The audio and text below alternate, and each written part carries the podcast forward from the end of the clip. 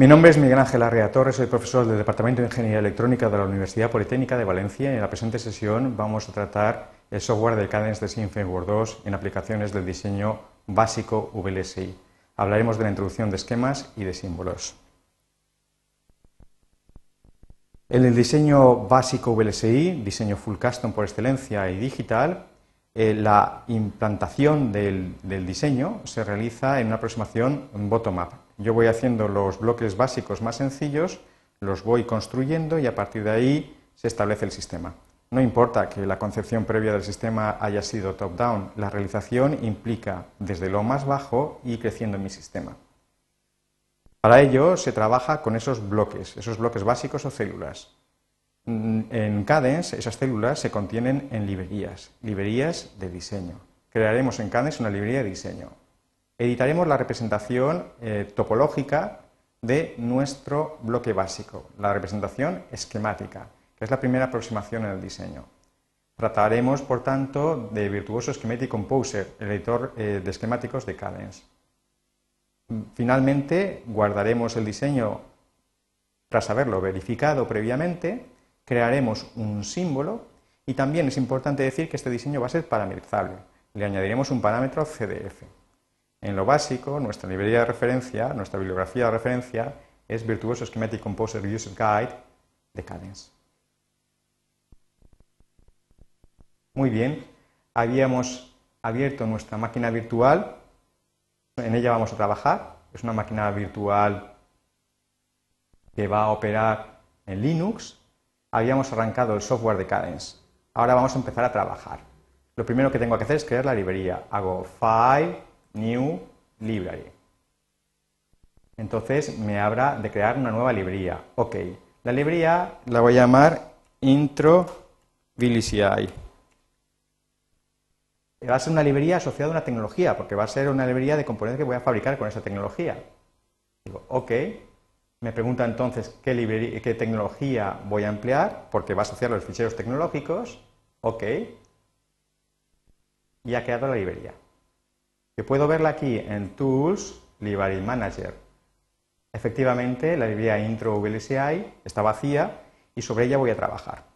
Voy a crear el bloque típico en, estos tipos de, en estas demostraciones, va a ser el inversor. Así que hago File, New, Cell View. Bien, el inversor se llama justamente IMP. Bueno, va a ser un inversor parametrizable y su formato schematic, eso significa que voy a diseñar primero la vista esquemático. Las células tendrán diversas vistas. ¿vale? Unas serán esquemáticos, otras son símbolos, representación de esos esquemáticos. Cuando hagamos un layout será vista layout. Lo importante es que para cada una de estas vistas, schematic, symbol, layout, se abre la herramienta adecuada de Cadence. En este caso, Composer. OK. Y efectivamente me abre la ventana. En la ventana podemos ver eh, que el título de la ventana, donde se me explica qué es lo que estoy editando, después la barra de estado, lo que estoy haciendo, la barra de menús, los menús agrupan comandos y los comandos, que aquí pues, son accesibles, como se puede ver, se pueden pillar desde aquí o bien mediante bind keys o hotkeys, eh, teclas que permiten un acceso rápido. En este caso I, por ejemplo, es añadir instancias. Después tengo la barra de botones de útiles, donde alguna de, esas, de esos comandos está accesible. Por ejemplo, este de aquí es añadir instancias. En la parte baja de la ventana, muy importante, tenemos la situación de los tres botones del ratón. Vamos a editar, todo lo que editemos en Cadence tendrá tres botones posibles. El botón de la izquierda habitualmente es el botón más importante, es el de selección, el que activa las ventanas, el que ejecuta. El botón central sobre el fondo de la ventana me va a servir para emerger el pop-up menú y el botón de la derecha en general se utiliza más bien poco, se utiliza solamente para opciones de view, o sea, para hacer zoom. Finalmente, en la parte inferior tengo la línea de prompt. La línea de prompt me dice, una vez que he escogido un comando y lo estoy ejecutando, cuáles son los pasos a realizar inmediatamente. Es muy importante esa línea. Bueno, lo primero que tengo que hacer para crear un esquemático es instanciar componentes. Sería así, add instance. Los componentes se pueden conseguir de las librerías, browse. En realidad yo tengo, aparte de las librerías de diseño propias, dos tipos de librerías de referencia. Una, por ejemplo, PrimLib es una de ellas, es una librería en la cual yo tengo componentes de la tecnología, componentes que se van a fabricar. es aquí a partir de las cuales nosotros realizamos nuestro diseño básico. En Primlink, por ejemplo, voy a coger un transistor PMOS de cuatro terminales. Es un transistor PMOS de condiciones nominales y cuatro terminales. Aquí. Y se coge símbolo, porque lo que voy a instanciar es un símbolo. Ya lo tengo cogido. El formulario correspondiente se me ha abierto y yo puedo desde aquí modificar la posición de la instancia o obtener su imagen especular eh, horizontal y vertical y también tengo sus parámetros. Los parámetros de la instancia, aquí los puedo definir, son básicamente los necesarios para la simulación, pero también para la realización física. Por ejemplo, length es la longitud de canal, 0,35 micras es la longitud mínima, la longitud típica en diseños digitales con la tecnología de MS. Width es la anchura del transistor. En el diseño full custom yo puedo modificar la anchura tanto como quiera. Y el micras ciertamente es excesivo. Es excesivo. Si yo fuera a hacer, por ejemplo, un transistor PMOS de formato rectangular que tuviera dos contactos, la anchura, que, la, anchura que representaría este transistor rectangular sería, de acuerdo a la regla de diseño físicas, 1.5 eh, micras. Eso es lo que voy a poner aquí. Voy a poner aquí Voy a borrarlo. Sub 1.5 micras. Después, fijémonos que pone with stripe.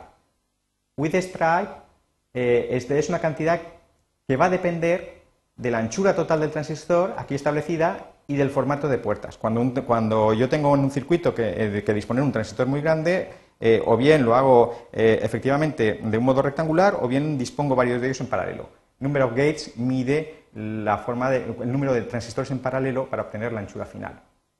Si yo le doy Enter, aquí tengo el transistor, lo puedo colocar por aquí y con la letra F me aproximo. Para editar las propiedades de cualquier objeto, bueno, voy a hacer escape porque todavía estoy instanciando. Todavía estoy instanciando, hago escape y editar las propiedades es hacer es seleccionar el objeto y hacer Edit Properties. Y aquí podría editar las propiedades. O bien de un modo más sencillo, seleccionado el objeto, botón central del ratón, botón central del ratón, Properties. Y aquí, por ejemplo, voy a cambiar las condiciones del transistor PMOS. Fijémonos que efectivamente ha cogido la width, width stripe, correspondiente a un transistor de una sola puerta. Yo voy a cambiar la anchura y en vez de ser una, anchura numérica, y observemos que he puesto solamente el sufijo y no he puesto m, hay un espacio en blanco, la M la ha añadido el sistema, y le voy a dar un, parámetro. El parámetro va a ser la anchura genérica de un transistor P. Se establece así. Borraré todo esto, sub, y pongo entre corchetes, arroba WP. Muy importante darse cuenta de que somos sensibles a mayúsculas y minúsculas. Aquí lo hago lo mismo, borro esto y pongo alt arroba WP ya he editado mi transistor PMOS. Lo puedo mover. Bien, ahora voy a poner un transistor NMOS. De nuevo, AD de instance, y donde pone PMOS 4 le voy a poner NMOS. Fijémonos que la anchura del transistor NMOS, ¿vale? La anchura del transistor NMOS, la anchura del transistor NMOS, aquí se ve, también tiene una, eh, tiene una anchura que es excesiva. Si fuera rectangular tendría y tuviera un solo contacto, es lo que necesitaría, teniendo en cuenta que la movilidad de los electrones es, es el doble, entre dos y tres veces la de los huecos, sería 0.7 micras. Ese sería el transistor NMOS de dimensiones mínimas y formato rectangular. Bueno, nosotros aquí también lo vamos a empezar. Así que cojo el valor este, lo suprimo y pongo entre cochetes arroba WN y aquí abajo pues haré otro tanto.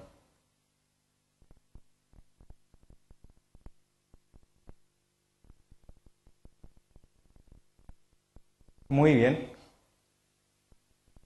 Aquí podemos cambiar de nuevo, rotate sideways upside down, puedo cambiar la posición, ¿vale? Voy a hacer hide, lo pongo por aquí.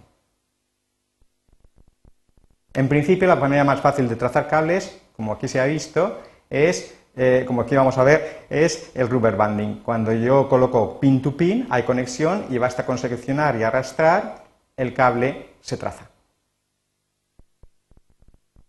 Bien, ya tenemos los transistores, ahora hay que pensar en las alimentaciones. No todo lo que vamos a realizar en un esquemático es directamente fabricable o físicamente fabricable. Un transistor NMOS, un PMOS, un condensador, una resistencia de polisilicio sí que lo es, pero la alimentación no lo es. La alimentación más bien tiene que ver con el software, en este caso el software de CAMES. Vamos a utilizar elementos de interconexión de carácter global, de ámbito global. Esos están en la librería de referencia AnalogLib. Le doy ahí de Instance y me voy en Browse y busco en la librería AnalogLib, que está por aquí, los componentes de interconexión que se llaman VDD y GND. Voy a coger primero VDD, vamos a ver si lo vemos. ¿Vale?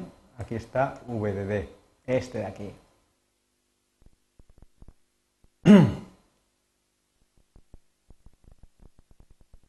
Y ahora el de masa, que se llama curiosamente GND.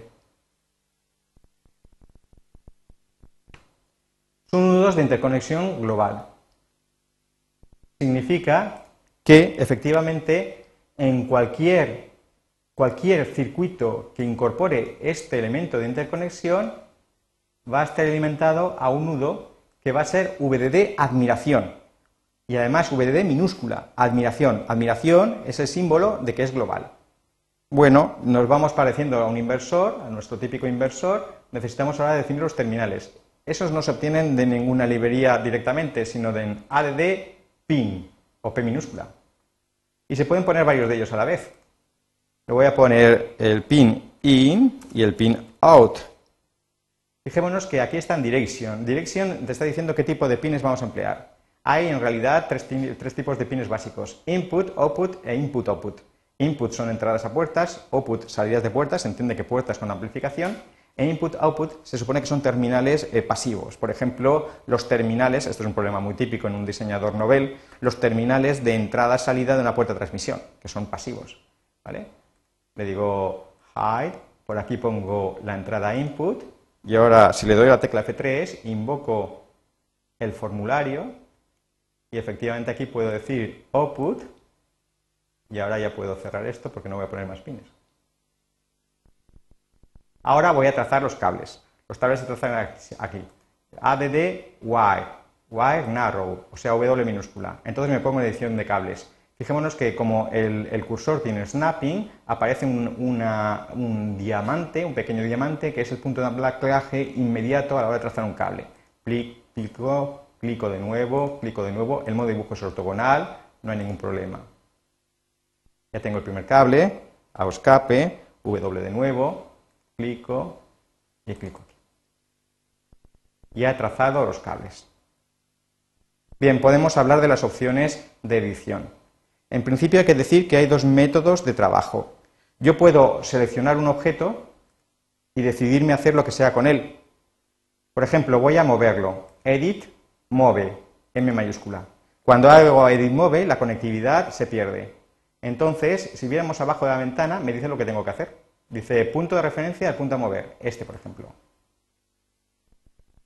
Si ahora yo vuelvo a hacer con la M mayúscula, ¿vale? Me pregunta punto de referencia y volvería a la situación inicial. Observemos que una vez seleccionado el objeto y, realizado el comando, el objeto seleccionado permanece seleccionado.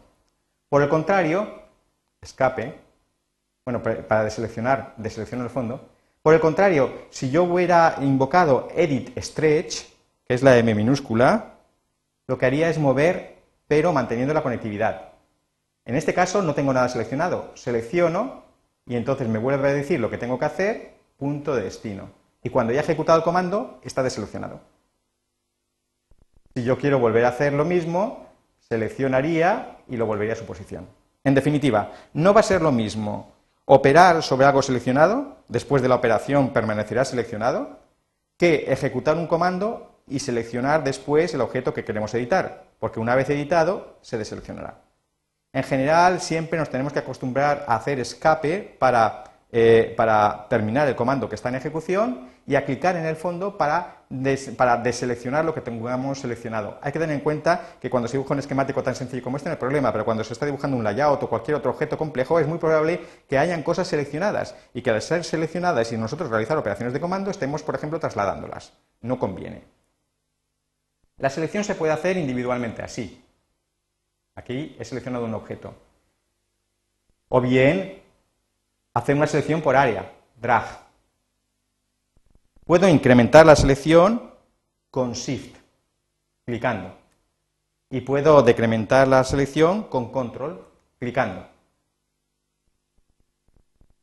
Cuando yo estoy realizando una operación, por ejemplo la copia, Edit Copy, Edit Copy, puedo seleccionar cualquier objeto, a ver si lo hago bien, este de aquí, le doy la C de Copy, dice punto de referencia a copiar, selecciono y muevo. Y si le doy la tecla F3, me aparece la posibilidad de cambiar, por ejemplo, su dirección, su posición, por ejemplo, sideways. Ahora está sideways. Y si le doy a sub, lo suprimo. En general, eh, aplicar F3 es muy útil porque siempre me refresca el formulario, el formulario que esté activo, por ejemplo, el de añadir instancias. Con F6 se refresca la pantalla. Con la F se centra el visor. Con Alt-GR apertura de corchete me alejo y con Alt-GR cierre de corchete me acerco. Las operaciones de visión están aquí en window, zoom, zoom in, zoom in by 2, out by 2, son los que hemos empleado. Fit, F6, redraw. El pan me permite moverme. También con las flechitas del teclado me puedo mover. Con la F me centro. El comando de más importante es undo. El comando undo me permite deshacer lo último que hubiera hecho, pero por defecto en Cadence el undo es solamente de un nivel, lo cual es peligrosísimo.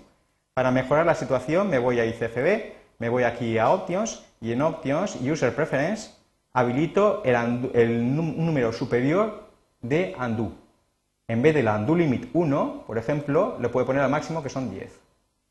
Esto es muy útil. Otra opción importante para aquellos que ya tengan práctica con el editor de, esquemáticos o con la edición en general con Cadence es infix. Cuando infix está habilitado, el primer punto, el primer punto de cualquier operación se obtiene, por ejemplo, un comando de, copia, se obtiene de la posición inicial del cursor desde el cual fue invocado el comando. Seguimos con nuestra edición de esquemáticos. Bueno, en realidad ya hemos hecho nuestro esquemático, lo lógico sería salvarlo. Pero antes de salvarlo tenemos que chequearlo. Se chequea aquí, Design, Check and Save. Entonces, efectivamente, me realiza un chequeo de reglas eléctricas y se descubre que el esquemático no está bien me aparecen dos warnings. Efectivamente, yo le hago check. Bueno, si me hace caso.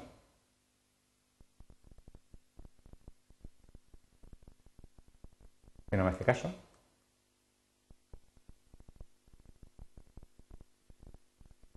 Claro, no había cerrado la ventanita, lo siento. Digo check y efectivamente aquí donde pone find marker puedo encontrar los motivos del, mal diseño. En particular dice el, pin B en la instancia MP0 está flotando. Ah, hacemos punto markers y digo next y me acerco y así lo podemos ver. ¿Vale? Con la letra F se refresca. Efectivamente, resulta que nuestros transistores tienen cuatro terminales y los hemos dejado al aire, el sustrato, nos hemos olvidado del sustrato, muy mal, muy mal. Bueno, pues vamos a conectarlo. Podemos conectarlo de dos maneras. Podría trazar un cable entre este punto y este, y así lo conectaríamos el PMOS a VDD, y este, entre este y este, y conectaría GND. Pero lo voy a hacer by name. Así vemos cómo se realiza la conexión by name y el etiquetado. Digo add wire narrow. Dibujo mi cablecito, clico dos veces, y aquí lo mismo. Y ahora vamos a etiquetarlo para que tenga conexión. Hago add pin label perdón, wire name, que utiliza la letra L minúscula. Bueno, el primero lo voy a llamar así VDD, fijémonos que son minúsculas, y el siguiente GND admiración, siempre. Admiración significa que es global. ¿vale? Pongo aquí VDD y aquí pongo GND. Y ahora sí, ahora hago eh, design, design, check and save y ya tengo mi esquemático y me siento muy feliz. Observaremos que han cambiado los colores de los objetos del esquemático. Siempre que hay una modificación tengo que hacer design, check and save. Las opciones que controlan el, chequeo de reglas eléctricas, en definitiva, el chequeo del esquemático se realiza aquí, en Options, Check RAL Setup. Aquí podemos ver cuáles son los motivos para eh, darme eh, ser ignorados avisos o errores. Pueden ser de carácter puramente físico, por ejemplo, es el caso típico de las conexiones, los puntos de conexión tipo cruz, ¿vale? normalmente serán tratados como si fuera un aviso, mientras que hay otros de carácter logical, ¿vale? Por ejemplo, los nudos flotando. Toda esta información es importante. Es importante destacar que existe la conectividad by name. En este caso, un VD de admiración está conectado con este eh, objeto de alimentación porque este objeto de alimentación tiene asociado un nombre de nudo de VDD, admiración, porque es global. Lo que no existe en la captura de esquemáticos de Cadence, en principio, son los alias. Esto significa que si este nudo está etiquetado a través de un pin llamado in, no debe tener otro nombre que no sea in. En definitiva, no existe la posibilidad de que un nudo tenga en principio más de dos nombres. Bien, ya he hecho mi, esquemático, ahora me interesa poder utilizar este esquemático allá donde sea necesario, tengo que crear un símbolo, se crea así. Design, create, cell view from cell view. Efectivamente voy a crear aquí la célula INP, va a ser un esquemático y se va a convertir en un símbolo, y lo va a ser de un modo casi automático. Le digo que OK, y entonces me aparece este formulario donde me dice cuál es la posición de los pines que en principio va a adoptar. A la izquierda las entradas, a la derecha salida muy bien, eso es lo que yo quiero. Digo OK, y ya me mete en el editor de símbolos. Le doy la letra que F y me acerca. Bueno, este es un símbolo como todos los símbolos que conocemos. Voy a coger el instance name, que equivale al par referencia de nuestro viejo ORCAD, y el par name, que equivale al par value. Voy a coger y lo voy a mover por aquí. Bueno, voy a quitarme la cajita esta verde, que no es otra cosa que una anotación. Para ello selecciono. Lo malo es que también he cogido los nombres de los pines. Deselecciono estos nombres de los pines con control, aquí y borro lo que hay, sub, y voy a hacer que este pinout pues, sea un poquitín más corto porque me parece más largo, voy a poner una bolita. Ahora voy a cambiar el tamaño del bonding box, ¿vale? En definitiva es el área de selección. Voy a coger 4, no sé si, si me saldrá bien. Espero que sí. Y voy a mover el inversor un poquito hasta esta posición, a ver cómo me queda estoy haciendo un poco a ojo porque no veo bien el tamaño de la rejilla. Voy a colocar aquí par name, instance name, y yo creo que más o menos estoy preparado. Voy a coger los nombres, los voy a cambiar de sitio y vamos a dibujar un inversor bonito. Me voy aquí, F, a add shape, polygon, y meto mi cuerpo del inversor. Y por último, add shape circle. Y con circle, a ver, no me ha salido bien, es al revés, así. Bien, acabo de hacer un hermosísimo inversor. Es muy importante a la hora de editar eh, símbolos tener una idea del tamaño de los, símbolos que estamos creando para que no sean absurdamente grandes o absurdamente pequeños con respecto a los símbolos correspondientes a librerías de referencia. Bien, este símbolo además va a enlazar con el esquemático que hay debajo, que tiene dos propiedades, eh, WP y WN. Vamos a crear ese enlace, add label. Será una label de tipo instance label y será una LP label, esto es, que tendrá, afectará al netlist. Bueno, lo voy a poner aquí.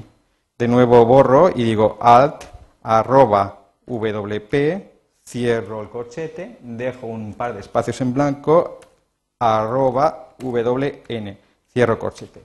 Y ya casi estoy terminando. Digo, voy a hacer hide y aquí tenemos nuestras propiedades. Ya está.